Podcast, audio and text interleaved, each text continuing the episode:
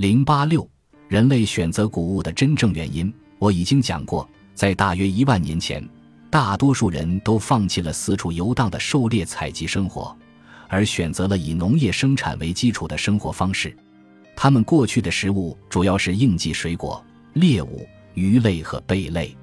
此外，他们还非常依赖植物块茎中的淀粉。自从人类在十万年前发现了如何使用火，他们就开始通过炙烤对块茎进行加工。尽管这种饮食方式能够为他们提供充足的能量，但地球上人类的数量依旧非常少。之后，人类的能量来源变为谷物、豆类、牛奶和羊奶。传统理论认为，我们的祖先之所以转向这些食物，是因为这些农作物易于储存。动物也可以饲养。你在某个季节种下谷物和豆类，收获后将它们晒干并储存起来，就可以食用一整年。奶牛能够产奶，牛奶可以立即食用，也可以做成奶酪。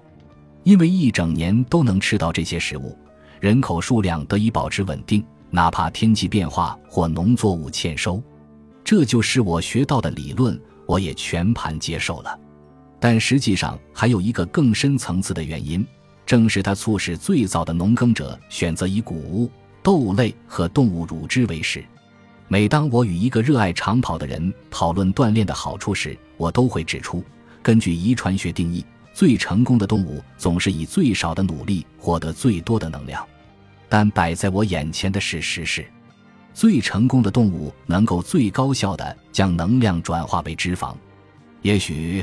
我们都搞错了，我们的祖先选择以谷物、豆类和动物乳汁为食，并不是因为它们易于储存，而是因为他们发现和其他食物相比，这三种食物拥有一种超凡的能力，那就是它们可以把能量转化为脂肪，储存在我们体内。